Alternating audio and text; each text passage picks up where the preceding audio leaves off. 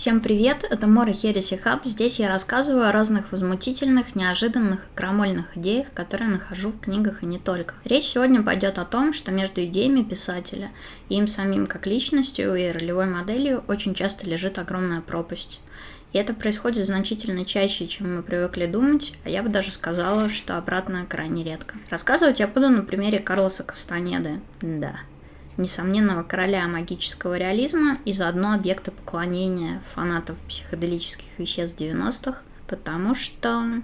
Да просто потому, что рассмотреть его книги как фантастику мне кажется интересным. Первая книга Кастанеды учение Дона Хуана очень долго маскировалось под реальное антропологическое исследование любопытного студента, который отправился искать следующего в психоделических растениях индейца, но вместо этого попал в мир магии, где обычные законы перестают действовать. Для меня большая загадка, как ему удалось замаскировать все это под антропологическое исследование и как ему удалось с помощью своих книг получить, защитить как бы докторскую, условно говоря, потому что ничего научного, ну, кроме разве что кропотливого описания ряда ритуалов, в его книге нет. Простой парень проявляет любопытство и заинтересовывается старого бруха, мага Дона Хуана, который обладает тайным знанием. Во время первого приема пьета это плоды кактуса, обладающие психоделическим эффектом, Кастанеда входит в пугающий и одновременно восторгающий его мир, который точно так же пленяет и читателей. Ну, по крайней мере, он пленил меня. Вскоре психоделики отходят на второй план, а на первом разворачивается таинственное, волнующее и порой жуткое путешествие Кастанеды в мир, где человека окружают непредсказуемые и могущественные силы. При этом особенный эффект в книге оказывает ее построение – по сути, это макюментари, такое гениально сконструированное погружение скептически настроенного студента в бездну магического мира, где все определяют странные ритуалы и объем личной силы. Конечно, все это никаким реальным исследованием не является, однако вот эта красота, поэтичность и вообще дух времени конца 60-х, 70-х когда все искали просветления, искали иные миры, а также претензии на реализм, просто взорвали танцполы. Книга стала бестселлером. Кстати, все вообще книги были бестселлерами. Все хотели повторить его опыт. Все западные читатели штурмовали резервации индейцев, надеясь обнаружить такого же учителя, но это вряд ли, учитывая, как Дон Хуан цитировал буддизм, бусидо и испанскую поэзию одновременно, и все зачитывались волшебными томиками. Что из этого правда? Что из этого приукрашено? Можно ли прыгать по обрыву, если бы у тебя были какие-то гигантские светящиеся щупальца? Можно ли выходить из тела? Можно ли колдовать? В общем, куча загадок, и вот эта вот загадка смешения реальности и вымысла, она будоражит воображение. Переоценить влияние Кастанеды на масс-культуру сложно. Им были очарованы целые толпы людей, его хотел экранизировать Феллини и Ходоровский, и Оливер Стоун назвал свою студию «Экстлан». У нас его переводил Пелевин, а затем пошла такая же яркая волна, и за время нее какое-то бесчисленное количество народа пыталось смотреть на свои руки во сне и искать знаки, и превращаться в птиц и, и так далее. Такого же накала эмоций удавалось достигнуть, ну, не знаю, Толкина, может быть, который выгнал фанатов своих в леса. Кастанеда повлияла и на писателей, начиная с того же Пелевина, заканчивая Максом Фраем, он тоже хорошим писателем в жанре магического реализма. Так вот, к сожалению, в случае с Кастанедой люди в момент ядерной популярности экстрасенсорики, эзотерики не воспринимали его тексты как тексты. Они искали в нем указания гуру. Ну, что уж тут говорить, я сама в детстве познакомилась с книгами Кастанеды в библиотеке моих родителей, где содержалась огромная масса вот всякой такой необычной литературы. При этом, если брать книги отстраненно, книги Кастанеды составляют цикл, который мог бы украсить любую полку фантастики. Особенно это касается первых трех-четырех книг, в которых поэтичность, какая-то прозрачность происходящего соединяется с вот с типичной темой избранного типичной темой для фантастики. Чем дальше, тем более особенным становится главный герой. Кастанеда причем не стесняется в эпитетах, хотя обыгрывает его трусливость, опасливость. И путешествие героя содержит внутреннюю логику. Оно развивается и не буксует, в отличие от большинства эзотерических текстов, которые представляют собой набор какой-то напыщенной херни. Вопрос идей Дона Хуана чередуется с экшеном, в котором главный герой пытается применить полученные знания, причем порой эти сцены очень запоминающиеся. При этом любители фантастики все эти битвы магов не читают из-за дурной репутации эзотерической литературы. Ну и во многом они правы. А фанаты эзотерики не могут их читать просто как книги, потому что им не хватает отстраненности. Они не видят там великолепную сказку, полную поэзии сумеречной пустыни и выдержек из философских текстов, они видят в этом нечто другое.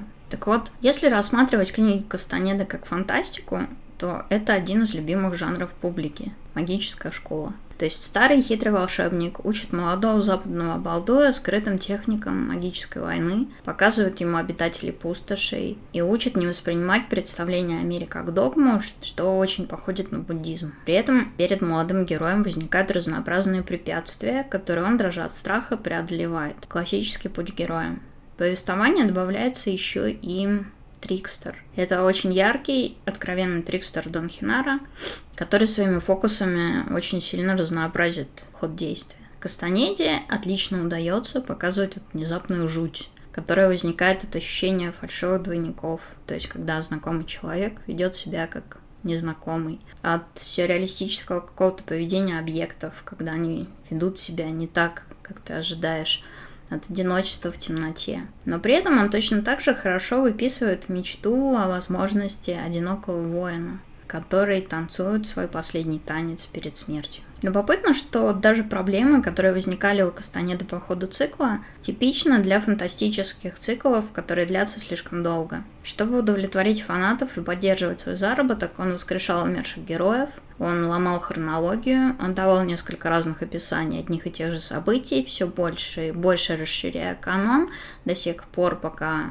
поздние произведения не начали противоречить ранним, но ему достаточно долго удавалось поддерживать иллюзию научности своих знаний, в чем его поддерживал Калифорнийский университет, где он изучал писательство, антропологию и философию. Но чем дальше, тем больше скептиков штурмовали эту легенду, начиная от специалистов по психоделическим грибам и заканчивая знатоками обычаев индейцев, но было уже поздно.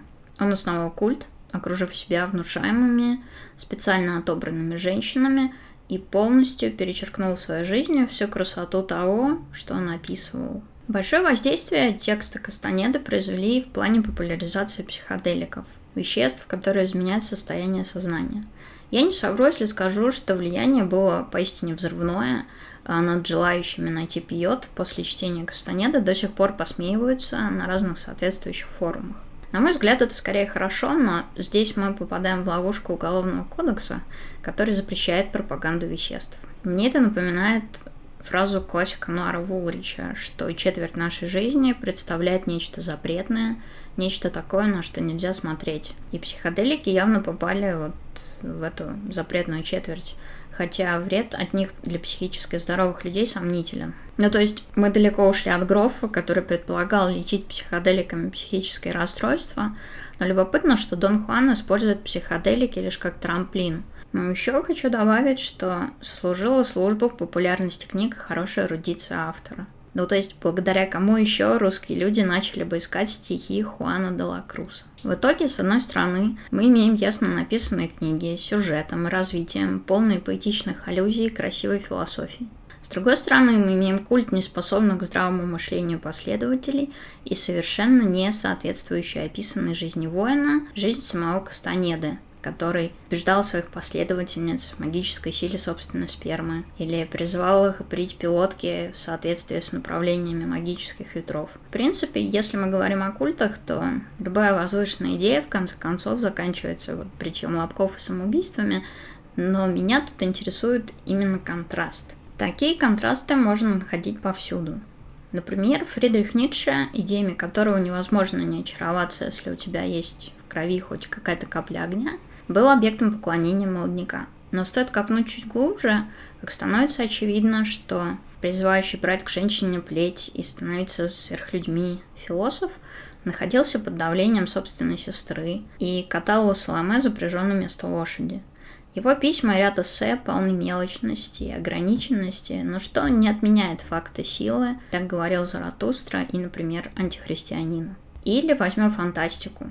Туман Авалона Мэрион Зиммер Брэдли. Писательница создала интересную интерпретацию легенд короля Артура и стала маяком для женского движения. Однако при этом вместе с мужем подвергала сексуальному и психологическому насилию обоих своих детей, о чем те подробно рассказали в своих, ну, поистине устрашающих письмах.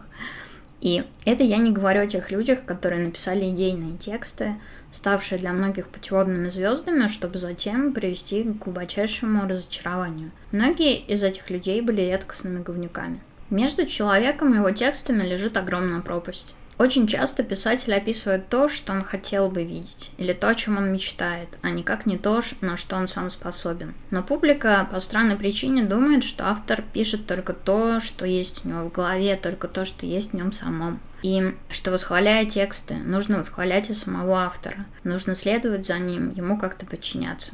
На деле писатель, написавший даже совершенно захватывающий текст, мог не только вкладывать в него какой-то вообще иной смысл, не тот, который вот кажется мне как читателю или там вам как читателям, но попросту описывает то, чего в нем самом нет и никогда не будет, но чего ему хочется достичь. Плохой человек может написать отличный текст. Хороший человек может написать идиотский текст. И уж, конечно, ни один человек на Земле не стоит поклонения. Все они всего лишь люди, со своими недостатками и глупостью. Ну, в конце концов, даже Кастанеда устами Дона Хуана писал, что все, что делают люди, это глупость. Можно ли воспринимать как хорошую фантастику текст человека, который всей своей жизнью опровергал то, о чем писал? Если воспринимать это исключительно как текст, то запросто. Но если вы хотите использовать вот этот текст как руководство для действия, то стоит отказаться от текстов людей, прямо противоречащих своим поучениям. Карлос Кастанеда писатель очень хорош. Его образованность и его устремление, какая-то его специфика сделали первые книги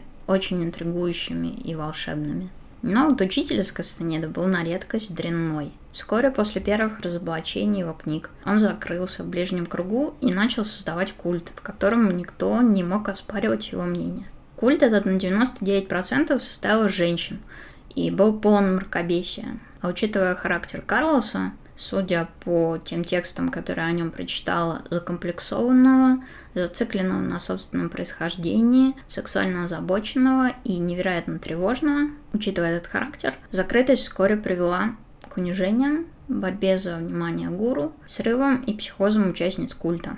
Человек, который писал кристальные и очень красивые строки о настроении воина, о пути, в котором должно быть сердце, с последовательницами своими не церемонился. Он заставлял их подмываться розмарином, оскорблять друг друга и отдаваться там, стареющему, развращенному человеку, который вряд ли сделал по пути воина и пару шагов. В этом закате наиболее интересно то, насколько банально и поражающе глупо все происходило. Людей с сильной волей в культе Кастанеда не приветствовали. То есть приближенные ведьмы Флоринда, Донор и Тайша Абеляр подбирали молодых девочек, которым можно было легко засрать мозги, а другим говорили, что у них там аура не того цвета, что они не подходят. И, кстати, меня очень позабавило последними словами великого гуру было «Что за блядь купила эту херню?» Помимо этого, Карлос Кастанеда был патологическим лгуном, постоянно придумывающим и перепридумывающим все события жизни. Впоследствии он подвел под это идею стирания личной истории, но таким он был задолго до создания книг. Перейдя к работам, в которых он начал описывать женщин-ведьм, чтобы удовлетворить свою паству, он часто поражает глупостью и истеричностью героев. Я также думаю, что Карлос Кастанеда вполне мог бы вести тренинг про ведических женщин, потому что все его рассказы о волшебной сперме, поступающей в мозг, или о продувании влагалищ ветрами для набора силы, отлично согласуются с чушью, которую несут на таких тренингах. Какое это все имеет отношение к Дону Хуану и прыжкам магов со скал? Как вот низкопробная ругань в отношении влюбленных к Кастанеду женщин и девочек соотносится с рассказом о том, как разрушается шаблон мира. Все это неприятно, но при этом соль в поклонении. Поклонение провоцирует жестокость, а если власть дается закомплексованному и тревожному человеку, то результаты не заставят себя ждать. Тексты не должны порождать поклонение, что очень сложно объяснить в мире идеализма. Не идеализма в смысле романтики, а идеализма в смысле представления, что где-то существует некий идеал. Идеал человека, идеал писателя, там, идеал воина. Никаких идеальных людей нет. Человек остается человеком. Текст остается текстом. Но должна сказать, что на меня эти контрасты всегда производят огромное впечатление. Потому что вот этот вот крах, невозможность соответствовать созданным самим идеалам, это очень жалкая картина. Но если бы история изначально не была такой интригующей, контраст вряд ли оказался настолько силен. Никому не поклоняйтесь, отделяйте авторов от их текстов. Это Мор. С вами был Хереси Хаб.